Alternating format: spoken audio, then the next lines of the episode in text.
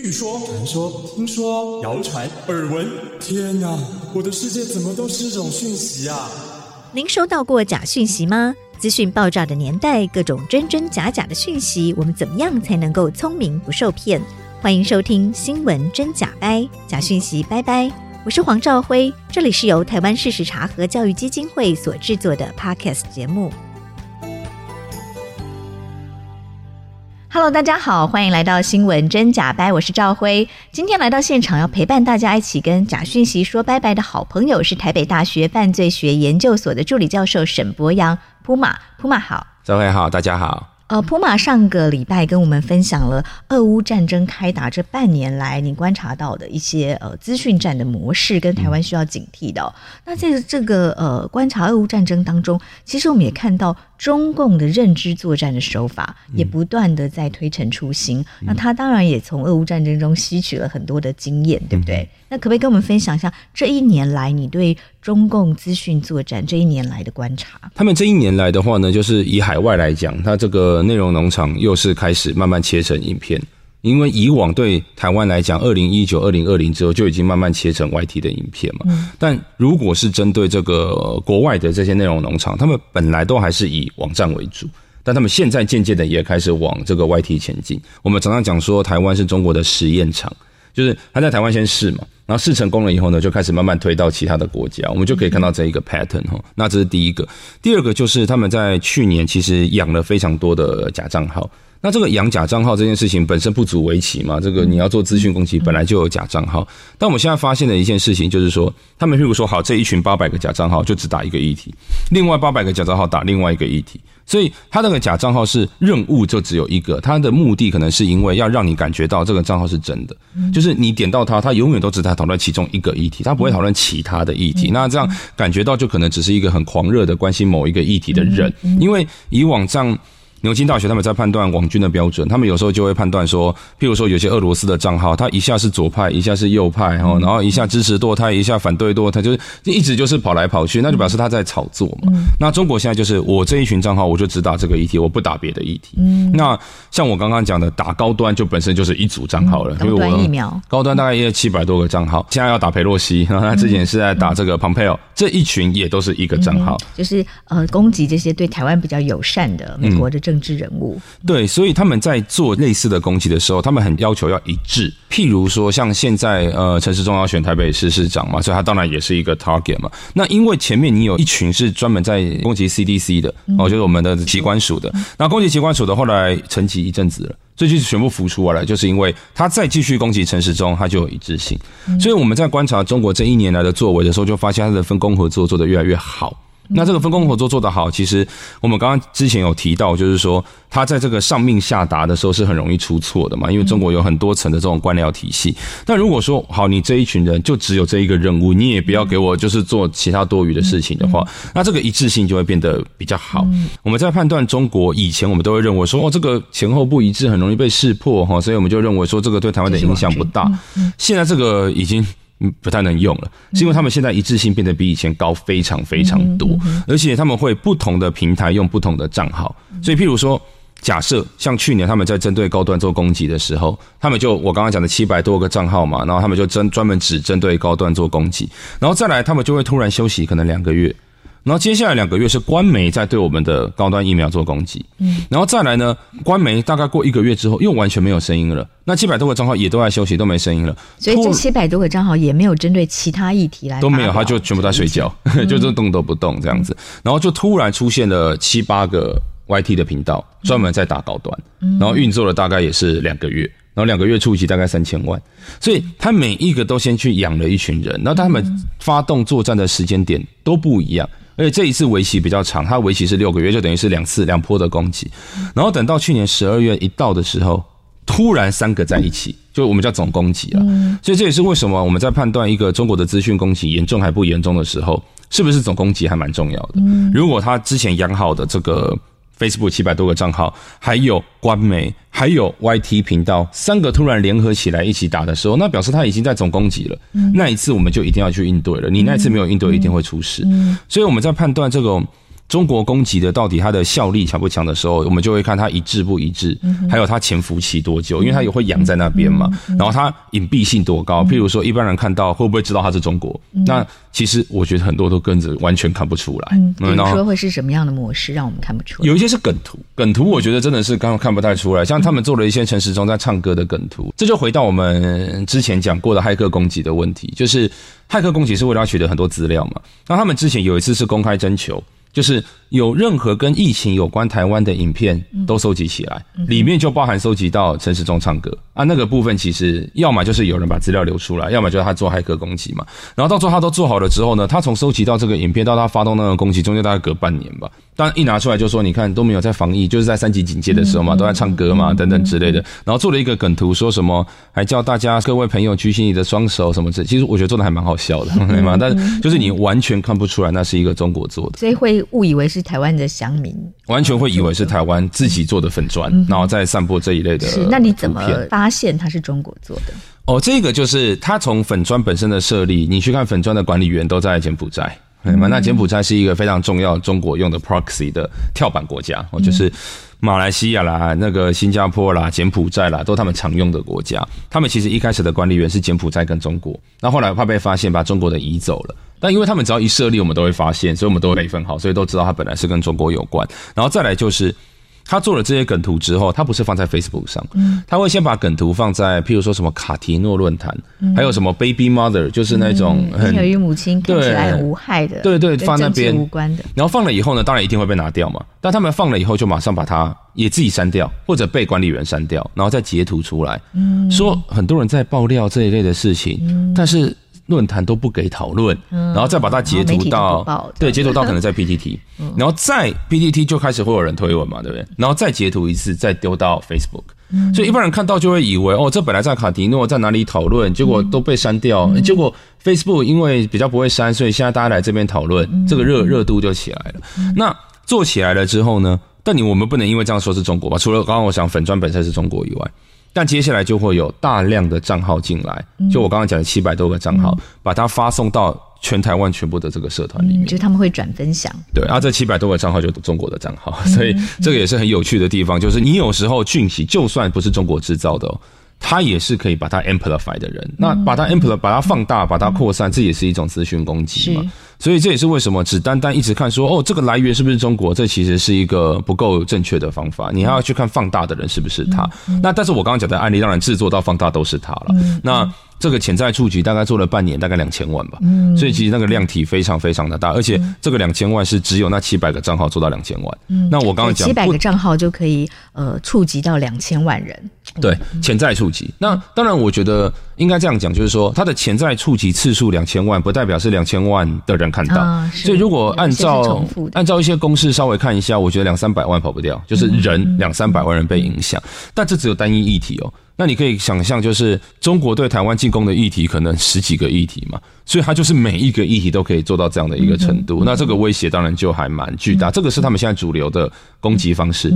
为什么？因为优点就是它的粉砖都是没有人追踪的，所以它那些粉砖就是被删掉也没差。他们其实中间已经被删掉了十个，然后最近上个月又再创新的十一个。然后那七百多个账号也是被删掉了，大概六成，后来剩大概两百个账号吧。上个月又重新增长回来，变九百个。嗯，所以就是账号删了就再补嘛，哎，那个粉专再补嘛。所以他就算被删了，他还是可以持续在 Line 跟 Facebook 上面做扩散，他不怕。这就是他们最新的方式。嗯嗯，而且刚刚像您说，他现在会区分说这群人就专门攻一个议题。嗯嗯。那这样子是不是要逃避一些像你们这样子在做 AI 侦测的行为吗？对，因为他们不同群人负。责的是不同的议题。那像以前我们在做的时候，就是大量的把资料全部抓下来，抓下来之后，然后去跑分析嘛。但因为现在不同的人负责不同的议题，如果你把他们都混在一起分析，会失准。所以你应该一开始就要先把它 group 出来。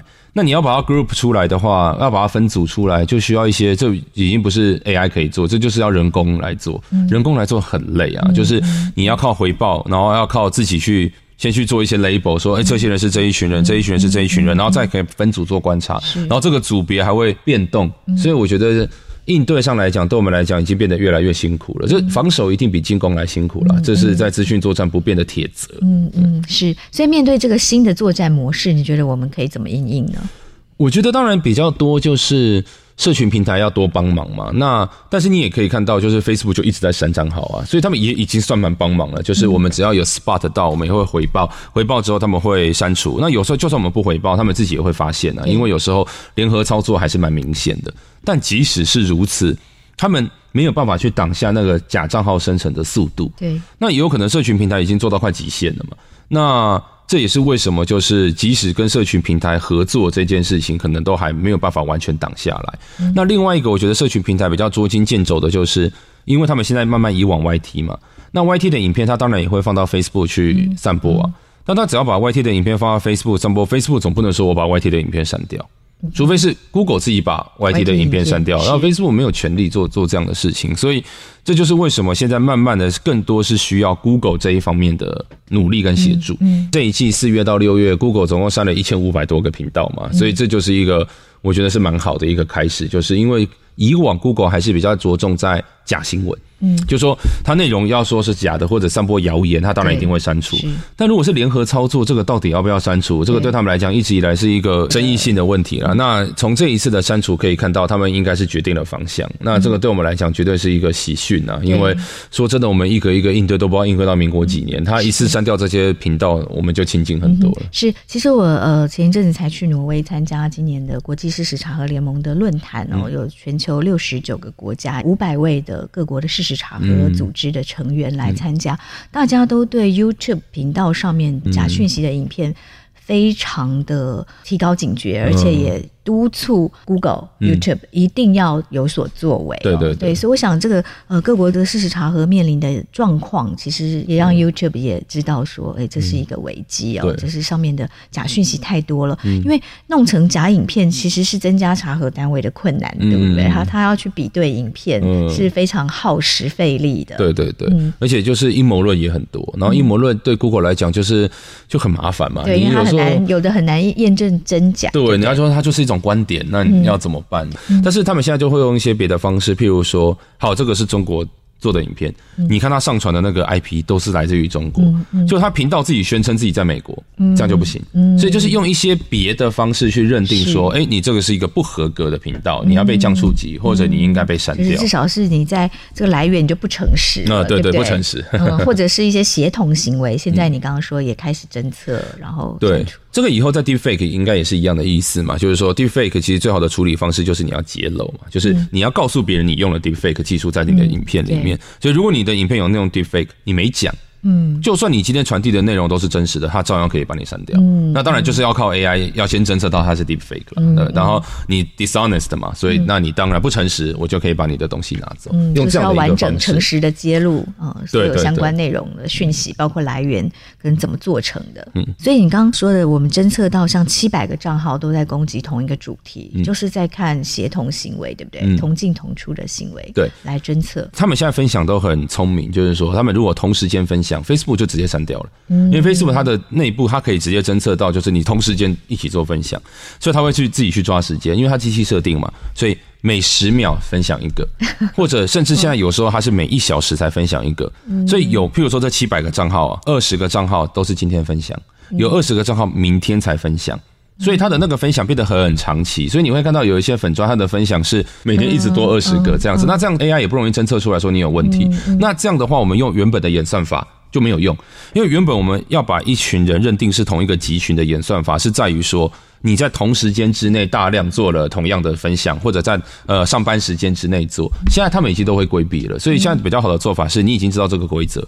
你要把这个规则喂给演算法，然后告诉我们自己的演算法说，它今天是每二十个一个，然后这每二十个一个，它增加的那一个，譬如说今天这七百个有二十个出来，然后另外又下一个二十个出来，跟下一波一体在操作的时候，它的顺序是一样的。这也是一个标准，所以你要列了很多标准去告诉这个机器，告诉他讲说我们是这样做判定，我们的规则公式是长这个样子，它才会告诉我们说这一批人显然是同一批网军。这也是为什么我刚刚讲七百个人不是后来被删掉剩一两百个嘛，后来又增长成九百个，为什么我们可以认定他是同一批人？就是因为我们用一样的公式去算啊。那当然我们不能透露太多的公式，要不然他们又要去改。没错，这这是一个叠对叠的 对对 这个作战哦，资讯战场，所以真的也是很辛苦。我觉得像他们这种。种新的假账号，这一个是我们需要蛮注意的，是因为他把这些东西丢到各个社团的时候，那个社团都是中性的社团。什么呃，讨论疫苗的社团啊，哦，讨论在地的一些拍卖的社团啊，或一些星座的社团啊，他只要赌你看到就好了，因为你只要看到过一次，他如果是影片，你点进去演算法。就以为你喜欢看这个影片，以后就推给你嘛，这它就是钓鱼的意思。那这些账号你不会去特别观察它，那就算你把它揪出来哦，然后别人就会讲说，就一个账号啊，我看他才分享一则，这个也还好吧，没有那么夸张吧，因为他全部都分散了，你没有一个 overview，你根本就不知道他的威胁可以那么的巨大，所以大家的警觉性就会变得越来越低，然后只要被这个骗到，然后只要点过一次。他以后就会看到很多类似相关的影片，然后他就更多的内容会播送到他的眼前。我觉得这个是现在蛮难防的一件事情，因为商业操作本来就有假账号，某种程度上面，其实各个社群平台为什么假账号会继续横行，是因为它的 business model 其实本身假账号也贡献了一环嘛。除非你把这个 business model 整个拿掉，你整个禁止掉，都是不让它完全出现，不然的话，国家的资讯作战就永远可以利用这一群。假账号的机制去散播相关的资讯。嗯、第一个，我刚刚讲，除了他的演算变得很困难之外，其实一般人不知道怎么去判断。意识到，对他没有意识到，也不知道怎么判断。其实我们最近想开一个 summer school，就是因为选举快到了嘛。嗯、那说真的，我们自己做也很累。那我们就想说，我们把标准交给。想要学的人哦，那不收费的哈，就是大家来上课。上课之后呢，我们就把我们的标准，然后怎么判断交给大家。那这些人在这个过程当中也可以去做判断，然后做完判断就可以自己写东西，自己做揭露。我们是想做这样的事情。对，其实就是把这个媒体素养啊，这个新媒体。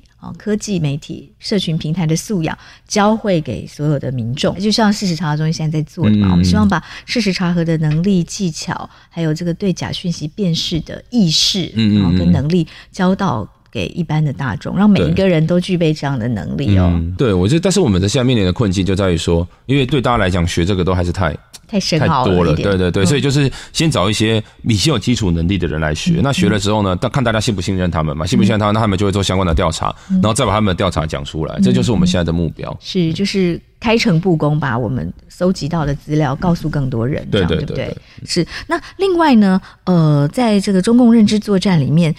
是不是刚 Puma 有提到说，内容农场也有一些新的运作的方式？是什么样的方式？呃，内容农场的运作的方式就是我刚才他转 YouTube 频道这一类的方式。那他转的这个方式呢？以前我们还会用写作风格，譬如说，我们看这个写作风格是不是跟统战部一些相关的新闻报纸或者解放军相关的报纸是不是雷同？雷同的话，表示他是改写过来的嘛。现在比较麻烦的是。譬如说，我们用 D 卡，因为 D 卡上面台湾人居多了，哦，那我们把 D 卡上面的写作风格做计算，跟中国的官媒的写作风格做计算，它就是两个极端嘛。那如果说你今天一个文章下来，很多人就说，我一看就知道是中国写的，但都是靠感觉，那没有证据。那我们的做法就是，我们直接去做比对，你看它是比较像中国的文章，还是比较像台湾的文章，这可以做演算。这个演算以前我们是做得来的，现在做不来了，是因为。新的内容农场就是中国的内容农场，开始会找台湾写手。我觉得这有时候就是跟李登辉讲的借机用人，我觉得是有点一样的意思。以前我们在讲借机用人，讲的是说叫台商先不要西进嘛，或就是大家忍耐一下，做一些产业的转型，不要为了赚方便的钱，然后就全部进军中国。现在是我们的学生，就是说我们学生越来越喜欢去中国念书，然后我们也越来越多的教授就是被统战部接触的，喜欢带青少年去创业。说真的，我们也只能呼吁嘛，我们不能禁止别人去念书，禁止别人去那边赚钱。但是，当我们越来越多的台生就是去中国去念书跟赚钱的时候，他们就会被找去写内容农场。那因为他们的写作风格完全是台湾人，所以他做出来的，我们就会误判成他是台湾人写作的文章，然后认为这个是台湾人生产。然后后来我们才发现，他们有在公开征求台湾人去写。这个中国的内容农场，嗯，那这个就是我们平常不设防最大的问题啊。你平常如果有设防，这后来我们用科技本来还可以解决问题的，现在就是连科技都解决不了问题，就是真的变成两岸一家亲了。那这种形式，说真的，我到现在还找不到解决的方法。嗯嗯，是，但是至少可以把这样的手法先说出来，然后让大家让大家有意识到有这样的状况。对，但我不知道该怎么办。嗯，我们总是慢慢会想办法想出来的。波马刚刚提到，像内容农场就有一些新的运。运作模式，它会转成 YT 的影片。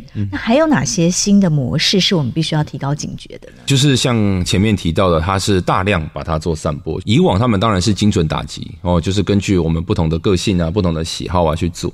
那现在他们对于一些比较阴谋论的一些散播，就是他只要赌你打到就好了，因为他赌你打到，他接下来再慢慢用 YT 来洗你嘛。那要怎么赌你打到？就是把这些资讯大量的散播到台湾的各个社团，所以每个社团都会有，反正你加入任何一个社团，你就有机会看到。那你有机会看到，你点进去你就中招。所以这个是他们有点这个中国叫千利杀啦，我就是说我今天用。就跟千人计划有点像，我把那么多的人出去偷资料，有一个人偷到，我就赢了。那我觉得这个是一个长期抗战。那对我们来讲，我们在做这些。应对的时候，譬如说前面有提到，我们要怎么去计算他们的写作风格啊，等等之类的，都变得越来越麻烦。嗯，因为他会雇台湾的写手，是找台湾的网红。那你这个样子的时候呢，你根本就没有办法判断他到底是中国人还是台湾人嘛。嗯、所以我们只能从譬如说他散播的账号里面去判断说，哦，这个是中国来放大的，所以他可能是一个中国的攻击。嗯、但你从源头来看，现在已经是越来越不准确了。嗯哼，是，所以要从这个大量的散播的，还有一些异常的网络行为来观察。嗯、那另外，在这个传播的新的。模式，认知作战的新的模式上，还有什么样的我们要提高警觉的？另外还有一个就是说，我觉得我们在判断标准这件事情，其实就像我刚刚讲的，源头已经变得不是那么重要。所以光是从源头是从中国来的，这个不代表说它就是严重的。甚至有时候我也会看到有一些它是源头是来自于中国，在台湾是完全没有发酵的。譬如说有一阵子他们的官媒在针对我们的机关署做攻击，但因为那个时候我刚刚讲的七百多个账号在冬眠，就是在休息，然后 YT 频道还没有创。所以当时官媒虽然打，但台湾没有人看到。嗯，就是那那时候我当然觉得很奇怪，官媒可能只在定调而已。而且当时我也发现，其实他们那时候的官媒更着重在一些别的假新闻的制造，譬如说当时在讲这一个德克里特堡哦，或者说这个呃日军在做实验呐，哦什么瑞士的一个什么人发现了这个肺炎不是来自于中国啊，他们那时候主力在做那些那。所以这个时候呢，即使我们今天追到源头，说哦有一个源头是中国的资讯，然后在台湾，但没有人转发，也没有人看到，它其实就根本就不算是一个攻击，这是一种。那另外一种就是说，它也有可能是反过来，我们今天看到的就是有大量的协同行为，但这也不代表是中国。因为协同行为有可能是商业公司在做操作，也可能是台湾的公关公司、台湾的媒体、台湾的公关公司，其实都会做类似的事情。嗯、所以，像当时就有一个这个说，很多孩子走了，个艺人发言嘛，说儿童感染 COVID-19 之后，儿童脑炎状况好像台湾比国外发生率高一点。对对，然后就提到说，因为他接到他的医护的朋友的这个讯息，嗯、然后说很多孩子都因为这样走了，什么之类的。那在网络上引起很大的论争嘛，很多人就说。他在传的那个时间点，根本台湾还没有小孩子死啊。然后他有说，但他也不是恶意的啊，什么之类的。那当时就有人说，诶，可是很多孩子走了这一个新闻哦，然后或者说这一个图呢，被大量同时间在台湾的网络转发，嗯，所以那时候很多人一开始就说哇，那会不会是中国？嗯，但是因为在我们的观察里面，就像我刚刚讲的，中国已经尽量避免同时间大量散播，因为这个很容易被抓出来，很容易被抓。他养的账号又要再重新弄，他很麻烦，所以他那一群账号刚好那时候也还在冬眠。我们那时候一去看就发现，的确台湾有很多同时间散播没有错。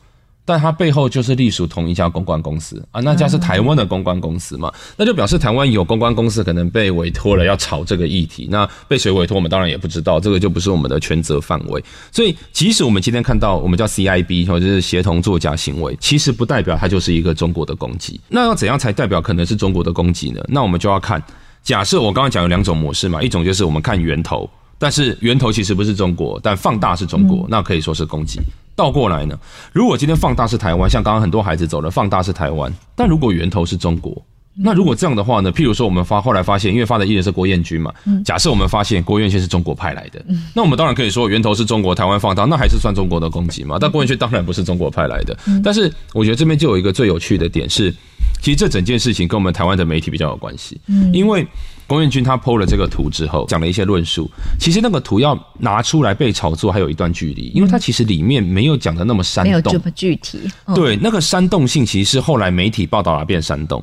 那我们就看当天郭彦均 PO 了这个脸书贴文之后，其实当天有很多媒体都有报道，台湾的不管蓝的绿的都媒体都有报道，但是只有两家媒体在报道的时候。他们报道使用的那个截图跟任何一家都不一样。嗯，那大家可以想象，假设我今天是记者，我要报道郭彦均的 Facebook 的贴文，那我是不是会把他的截图截下来？郭彦均他 PO 了两张这个对话的截图嘛？那你就是会把截图存档，然后就放到新闻上面。但是有两家媒体没有，他们的截图是只截一半，因为郭彦均那个截图上面是有提到日期的，他故意把日期截掉。然后再把它放到新闻里面做煽动性的标题。那为什么这个很重要？就是因为你把日期截掉了以后，因为日期就不知道是哪一天很多孩子走了嘛，他就可以吵起来。所以我那时候就觉得，如果你真的要讲是中国的操作，因为很明显有两家媒体做了这件事，如果这两家媒体是中国投资的。或者是中国去指令的记者做的，那我就跟你讲，这一定是一个中国的攻击。但很可惜的是，我们没有办法证明到这个地步。那我只能可以讲说，可能这两家媒体素养特别不好，应该 OK 吗？当然有一个就是中字辈的，所以他当然就是大家会有所怀疑，但是你也只能怀疑而已嘛。所以对我来讲，他更多时候是。台湾的媒体没有处理好这件事，或者说报道的记者有恶意，他把截图弄得跟别人不一样，然后把这个炒起来，然后到最后又有公关公司觉得这个议题可以炒，或者被下指令说可以炒，然后把它散播出去。但它很大的就是台湾内部自己的现象。那如果是我们自己的现象，就我们都无限上纲到这是一个中国的攻击的时候，这很危险，因为以后真的中国攻击的时候，别人可能就不信你，也变狼来了。所以这也是为什么我们一直在呼吁大家，就是说。要有一些好的标准，你的标准如果不够细致，或者说你只是单单用一个标准，然后就判断说，哦，这是一个中国的攻击，你没有去比对一些前后的脉络，到最后就会变成就是各说各话，然后到最后被戳破之后，那别人下次还要不要信你说你在讲说是中国的攻击？你等于自己把自己的 credit 会打掉嘛。所以这也是为什么我觉得以现在来讲，我们。如果大家能够有一些一致的标准，或者说我们能够多开一些课程，告诉大家讲说，哎，有哪些判断的依据，就回到刚刚前面讲的，可能还是会对这个社会比较好。嗯哼，是。不过刚刚铺马提到这个，我还蛮有感的哦，因为我们自己做事实查核，然后在媒体服务，也确实观察到，其实很多的假讯息之所以能够影响台湾社会非常巨大，都是因为被主流媒体引用了，对不对？它原本只是在社群平台上、社交软体里面发酵的讯息，大家还。真假莫辨，或者看看就算了。可是当他被主流媒体不加查证的引用报道的时候，嗯，大家就会信了。嗯嗯嗯，从光熙机场事件也是这样嘛，对不对？我们不管这中间有没有中共认知作战在操作，可是如果台湾的主流媒体没有办法做好查证把关的工作，它就会放大，让这样的假讯息更容易造成台湾社会的动荡。嗯，就配合演出嘛。所以有时候说是中国根本还没攻击之前，你就自己攻击自己了。像我觉得这个就是一个很好的案例，就是它本来只是一个脸书的贴文，然后媒体都不加查证。不加查证就算了，还有一些恶意截图。然后恶意截图之后呢，后来其实调查局有看到中国的 Twitter 的账号有在放大这件事，但是那就是很后面的事情了。是，但他前面其实我可以说百分之九十全部都台湾人自己在弄。对，那那这个时候其实我们一直要把中国揪出来，那民众就会觉得明明就是一个值得讨论的公共议题。啊，结果你就说这都是中国的作战，干脆什么以后都做中国的，那大家会有这样的反应嘛？然后这个反应一旦变得越来越大的时候，我们在做这些工作的人就越来越难做。对，就是因为大家就觉得狼来了。我们一来了，然后别人就说啊，你又是民进党叫你来说这是中国在进攻，是不是？就这样。那我觉得这个大家的信任基础会一直被打掉。嗯哼，所以这个怎么办？这怎么办？就是我觉得大家要自律一点。对，其实还是回到 传统的主流媒体、新闻媒体，一定要做好查证把关的工作。所以主流媒体也非常需要知道，说网络的讯息很可能是认知作战的一环。我们不要成为帮凶哦，一定要做好查证的工作。所以我们在这边也在呼吁大家。好，那除此之外，铺马有提到，就是说其实。除了在内容农场 YT 上面，另外我们刚刚在聊天的时候，您有提到说有一种潜移默化的这种新的模式，会让我们更难意识到或察觉到这是认知作战，大概是什么样的状况？呃，就是中国在那个解放军军报，他们有特别提到声音作战这件事。那声音作战，声音作战指的就是潜移默化，譬如说像大家通勤的时候会听 Podcast 的蛮多的嘛，那它就是渐渐在里面去植入一些。譬如说，他本来要打的议题，一些阴谋论或者反政府啊什么等等之类的想法，或者说亲中的一些想法，那因为有时候很快的带过去，你没有什么感觉。但是等到这件事情做了可能半年之后，等到你真的接收一些亲中反美相关的资讯的时候，就变得好像比较容易接受，这他们的想法了。哦，那我觉得这就是他们可能会开始找一些人来制作，因为他们发现 Podcast 是一个新的市场，所以去找一些台湾的网红来做一些 Podcast，这当然是一种。另外一种就是音乐，现在他们越来越喜欢找台湾的歌手去那边唱唱歌，然后等等之类的。那所以其实很多时候你再去听一些歌的时候，他可能背后制作的专辑。他可能是中国制作，你可能也不知道。他可能把很多的歌手的歌集合起来，嗯、所以我用一个最简单的例子，就譬如说像那个我我们家小孩在听那个妹妹背着洋娃娃，嗯、那那个听一听之后呢，过三首在 Apple Music 上面过三首就是我爱祖国了。那我们一时不查，那他就当然就会听啊，听久了之后就会觉得这首歌也是蛮。蛮悦耳的嘛，然后就是说他可能不不知道里面的内容，他才两岁，他也不懂嘛。这件事情当然做最多的也不是 Podcast，也不是在 Apple Music 上面了，那当然最主要是在 TikTok 了。哦，那所以在 TikTok 里面，他不断的去植入这些潜移默化的，让你感觉到使用中国的用语啊，讲中国的笑话啊，这变成是一个非常普遍的事情的时候，你不要讲说我刚刚前面讲这种中国请台湾写手，连我们台湾人写作都越来越像中国人了。对，就是我们会使用很多。中国的用语嘛，连我小时候都没听过的，比如说像现在会讲什么学霸啊，什么等等之类，这都是很流行的。这个年轻人使用这个 TikTok，其实非常容易被中国做这种文化上的洗脑。那当然，很多人会觉得说，诶。这个有什么关系？就是，但是这个其实都是温水煮青蛙啦。就是当你去习惯这些事情之后，对我们来讲要去辨认是不是他们过来的消息，然后以及他用这样去种下这种种子，然后跟你讲说，我们大家都是使用同样的语言，然后中国才是真的最关心台湾的国家，这个其实都是利多了。哦，那我觉得，如果我们对这件事情再不去。做一些应对的话，一定会出问题。但最麻烦的就是人要不要使用 TikTok，那应该是他的自由啊。对，这是言论自由嘛，创作自由嘛。哦，所以这个可能各国也都很头痛了。是，不过普马提到的这个状况，其实，在主流媒体早就发生了。嗯，好，包括在综艺节目里面，其实常常台湾的歌手、新闻的标题啊，或者参参赛者，他就会变成是中国台北。原本年轻人可能只是要看歌唱节目，对对，但他也就慢慢接受。中国台北好像也蛮正确的，也不觉得有怪异的时候，这是影响到大家的认同问题，对不对？对对对。所以他现在只是把他从主流媒体，然后延伸到这个战场，延伸到社群媒体上，然后抖音这些新媒体的形式上了。对，而且对于艺人也是嘛，就是说他们对艺人都有一个 SOP 嘛。他先让你来唱片唱歌，你也不用讨论政治，都没关系。但你可能过两年要先讲不支持台独，再讲反对台独，再讲不反对统一，再讲支持统一。它是 SOP 嘛，就是你每年都要再进步一点。对，那你到时候就是温水煮青蛙，到最后就是。跟大家讲说，你是喝长江黄河的水长大的啊，要定居在四川啊，对，就是像这样子嘛。我觉得这个对我们来讲，说真的也是没有办法，我们只能就回到李登辉时代，跟大家讲要借机用人啊，对，不然的话，说真的不知道该怎么办。只不过这就涉及呃两岸的未来跟国家认同的问题，这当然是台湾现在最敏感也最。呃，难处理的问题，对不对？没错，对对，所以，我们还是回归到假讯息这边啊。嗯、好，那在假讯息的观察上哦，那中共的认知作战上，哎，您有提到中共有会散发一些军事谣言，对不对？哦、对，对，对，对，对，那你也做过一些观察跟分析，嗯、有哪十大军事谣言、嗯、是我们平时就要有提高警觉的？嗯，因为这个军事谣言其实是我跟我的朋友们哦，朋友们写的一本书，嗯、但因为只有我挂真名，其他人挂假名，所以我最常被问。但其实他是他们的擅长，因为。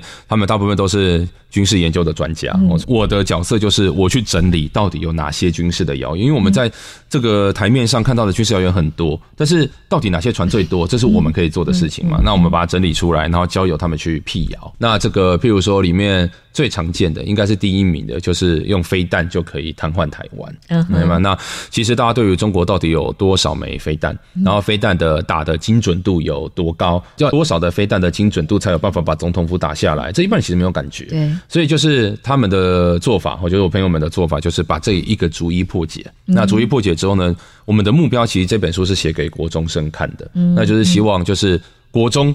国中以上哈，就是说看了以后都可以知道说啊，原来这个谣言都是长这个样子。嗯，我们可以如果说要去重整这个谣言本身，为什么可以信服人，就是因为它都是三分真七分假。嗯，譬如说中国有没有飞弹？有。哦，它有没有长城飞弹？有，飞弹有没有威力？有，所以它这些都是用先真实的资讯先铺给你，你就会觉得嗯，技术细节看起来也都是真的，嗯，但是它就是在执行这件事情跟你作假，嗯，哦，比如说飞弹根本就没办法那么的精准，那他不会讲这件事情，所以他就跟你讲这些数量，然后讲这些威力的时候，你就已经被吓到了，你就会觉得说 哇，那么多飞弹对着台湾，那台湾不是灭了吗？那一般人连，比如说飞弹的后勤，飞弹会过期，然后以及飞弹要发射之前，然后你要先从哪边移到哪边，这一般人都不知道，他就把执行的细节故意忽略，只讲那些真实的技术，然后大家就会觉得哦，好可怕。嗯、那其实几乎所有的谣言，什么无人机要瘫痪台湾啦，哦，伞兵降落，然后就把蔡英文斩首啦，等等之类的，这一类的谣言，其实都是故意把执行率的东西摆在一边，嗯，然后用数据。丢给你，啊，一般人会觉得哦，对我也不够专业，这跟核能一样嘛。嗯、一般人在讲核能议题的时候，也是啊，对了，这个听起来好像也蛮有道理的，因为他对于这个数据是完全没有认知的，所以他就会感受到说，哦，那这样真的很可怕，我们是不是三天就被打下来？那美国三天也赶不到啊，那是不是要投降？嗯，所以他就是让台湾很多人现在都觉得说，其实投降其实是最快的。如果中国真的打过来，那他再往前一接，他就会告诉你。不要去惹中国，我们不要去挑衅。引战，对对对，所以这一类的谣言，当然他就做了一个错误的预设嘛，就是中国要打台湾是台湾挑衅，中国才会打。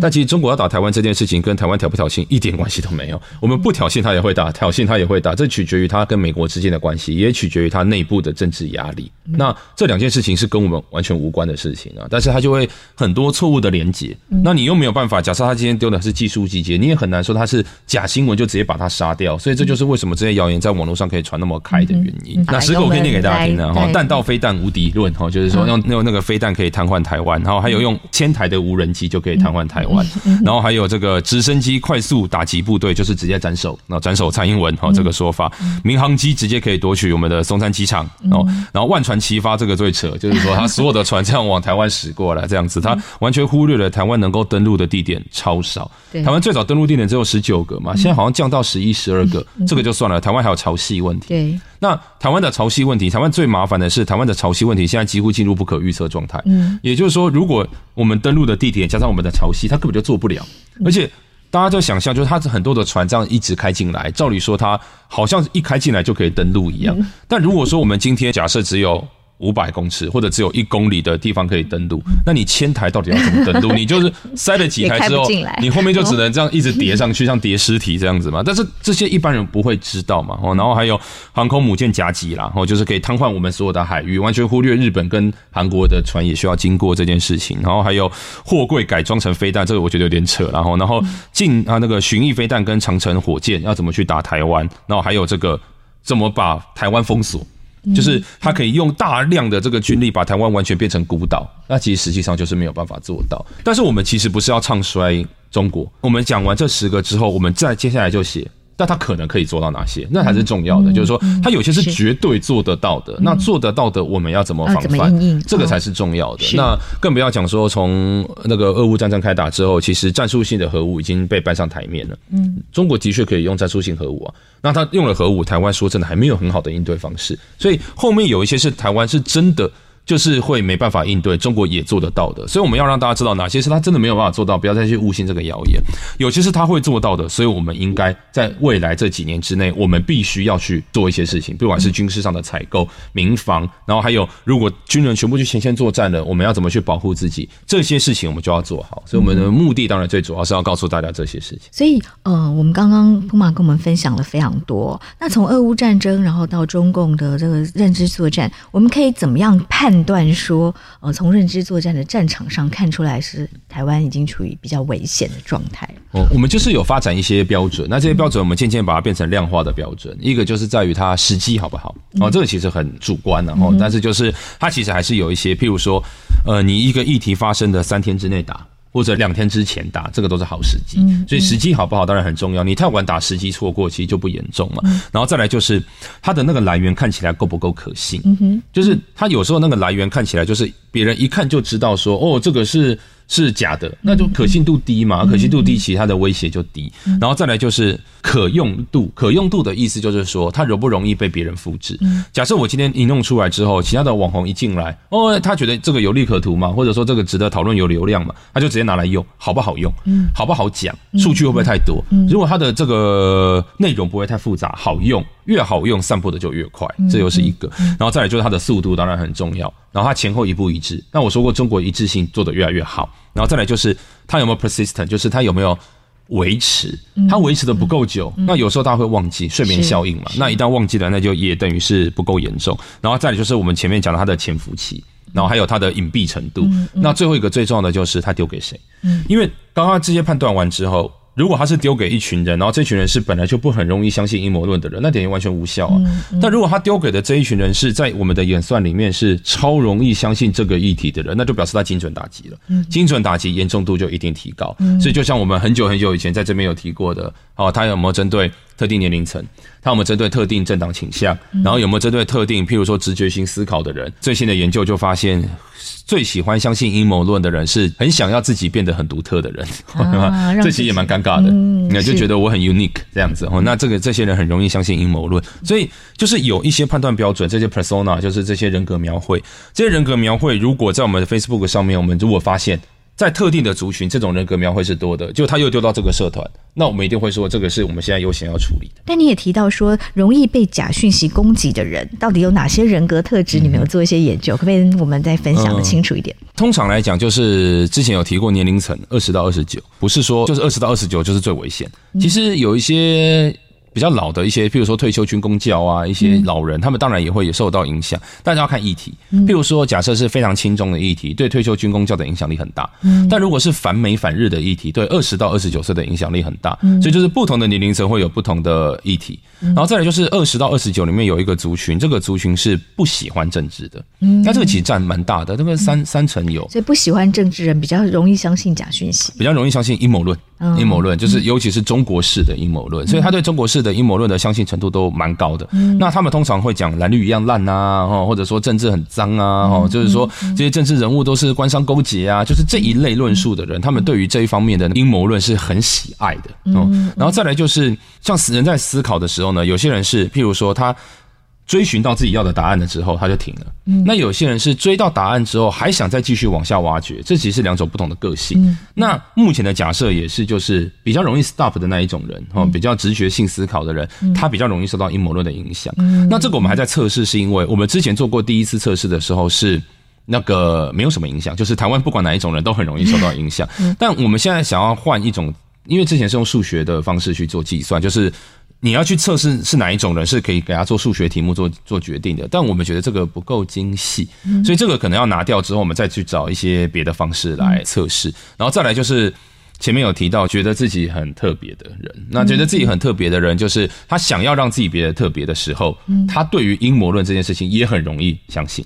那再来就是阴谋论也知道这些人容易相信啊，所以阴谋论都会特别提到说，我现在要告诉你一个。别人都不知道的事情，嗯，对对对，然后你现在只要听了这个，这个是主流媒体都不会告诉你的事情，所以我们为了要让大家能够有这个警觉性，我们最近做了一个网站，然后这个网站有一个叫做阴谋论测试表，嗯，那测试表它是一个类似游戏，就是你先看一个阴谋论，看完之后呢，就去做那个测验，那个测验就会问你说。你刚刚看的那个讯息有没有告诉你说，他要告诉你一个惊人的事实？有没有？就是怎样？然后有二十题，你做完之后，他就会给你一个阴谋论分数，你就可以知道说，哦，我现在看的东西到底是还不是阴谋论？那我们在这个里面呢，就是当然以前人会有人说，诶，会不会某一个性别比较容易相信阴谋论？嗯事实上是不会。然后还有智商。就是说，智力的高低会不会影响到阴谋？也不会。就是就像这，我觉得这跟诈骗集团一样。就是你看台湾很多被诈骗的都是高学历的嘛，所以其实你到底会不会被阴谋论欺骗，其实跟智商高低也没有什么关系。但不过跟收入有时候会有一点关系。那各国会不一哈，就是说有些收入比较低的人，他会比较容易相信。但我觉得这可能是一个我们在统计上叫虚假关系啦，也就是说，可能跟他收入低没什么关系，而是因为他收入低，他需要更多时间去做工作。嗯，那他需要更多时间兼职啊，什么等等之类，他的人生没有办法去接收到那么多资讯。嗯，那他没有办法接收到那么多资讯的时候呢，你喂养他一些假消息或者一些阴谋论的时候，他可能很容易 buy into，是因为他没有那个时间去做思考，不是因为他收入低。所以我觉得这个还是要小心一点，我们不能够污名化一些特定的族群。但无论如何，就是其实有很多的这些条件。那我们在网站上面有列了十二种不同的变相。那这十二种不同的变相是有些会影响，有些不会影响。那但是最主要的其实还是跟年龄层、跟思考模式有关系。那还有我刚刚讲的政党倾向，就是其实是厌恶政党。大家可能会泛蓝的会说泛绿的容易相信，泛绿的会认为泛蓝的容易相信。但其实都不是他们，是一群在中间的人。那这个其实也跟共产党想要进攻的这个方式非常的类似，一带一线嘛。他们针对青年一代，本来就是想要针对对政治比较冷感的人。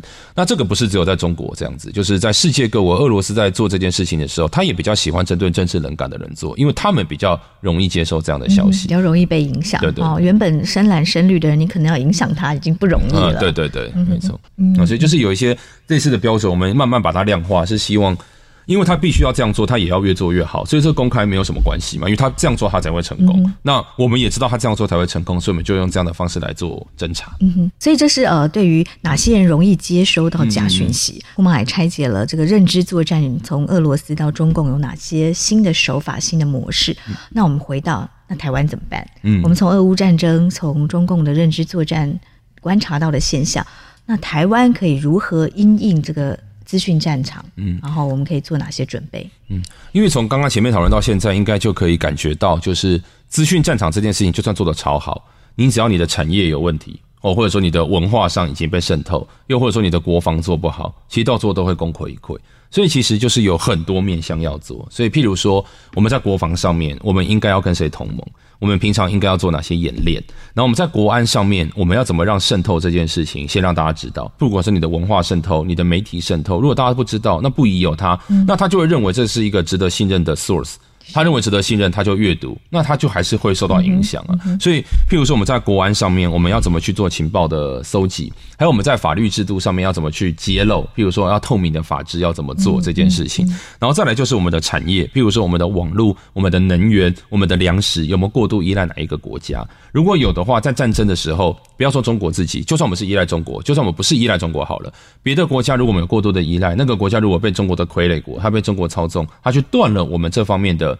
这些不管是经济还是说供应等等之类的，台湾一定会出问题嘛，所以这都是我们在产业转型的时候也需要去思考的地方。然后再来，我们内部大家是不是想要投降？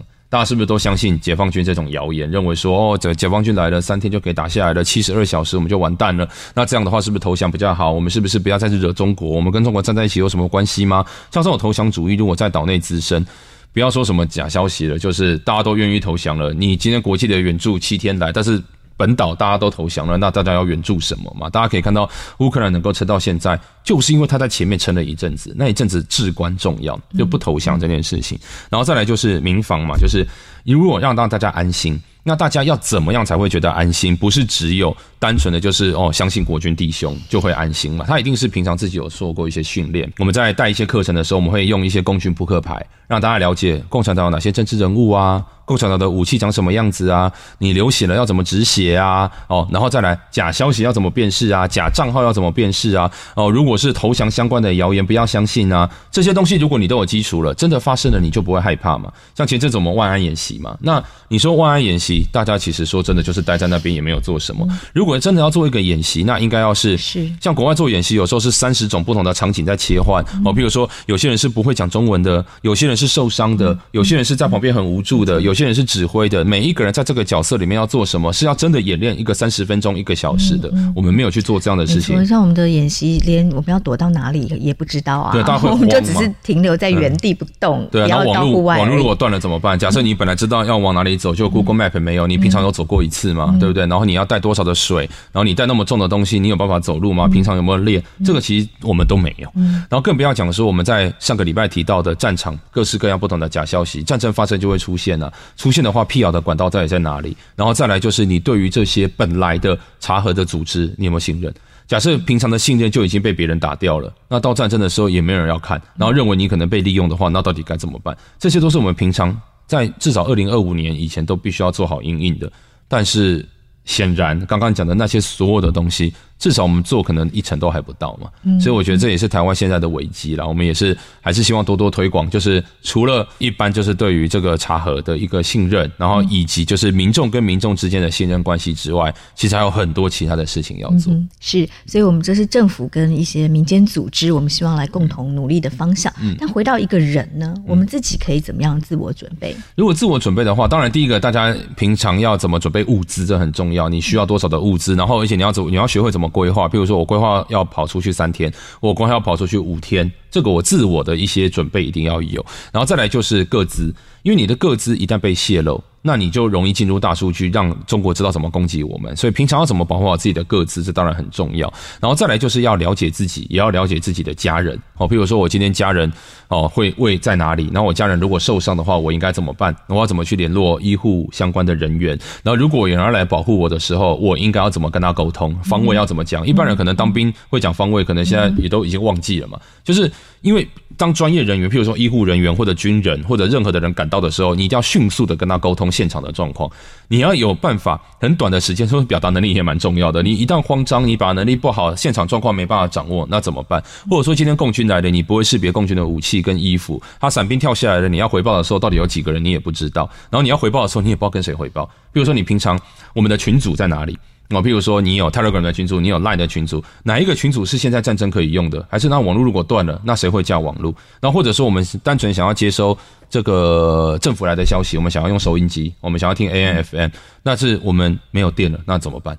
手摇的收音机平常有没有准备？或者说，在这个邻里里面有没有人会自己制作收音机？其实可以嘛？你有电阻，你有你有硬币，可以自己制作收音机吗？这其实都是个人层面，我们现在每一个人都可以开始做训练，然后可以开始自己去学习的。那所以这也是为什么希望大家多多去上这一类的课程。我们台湾有很多的组织都有在提供这个相类似的课程。那我们的角色就只是把课程整合，告诉大家。哪里可以去哪里上课这样子，然后帮大家做宣传，因为我觉得有那么多的这些组织那么努力，其实是值得被看到。然后那但是大家如果不去上课，那些组织那么努力，其实也没有用嘛。哦，所以还是希望大家对这个议题有更深刻的认知，知道自己应该做什么。是，就是呃，传统一句话，无事敌之不来，事无有以待之，对不对？就是我们要做好准备。其实呃，万一万一遇到了我们不想遇到的战争的状况，我们至少知道我们可以怎么做，不要慌乱。对，非常谢谢普马，谢谢谢谢赵辉，谢谢大家，谢谢收听新闻真假掰，这里是由台湾事实查核教育基金会所制作的 Podcast 节目，我们将陆续邀请各行各业的朋友来畅谈媒体议题，陪您一起增强对假讯息的抵抗力，让我们都能和假讯息说拜拜。欢迎您订阅留言，告诉我们您的意见和观点。如果您喜欢这个节目，别忘了给五星好评，也帮我们多多分享哦。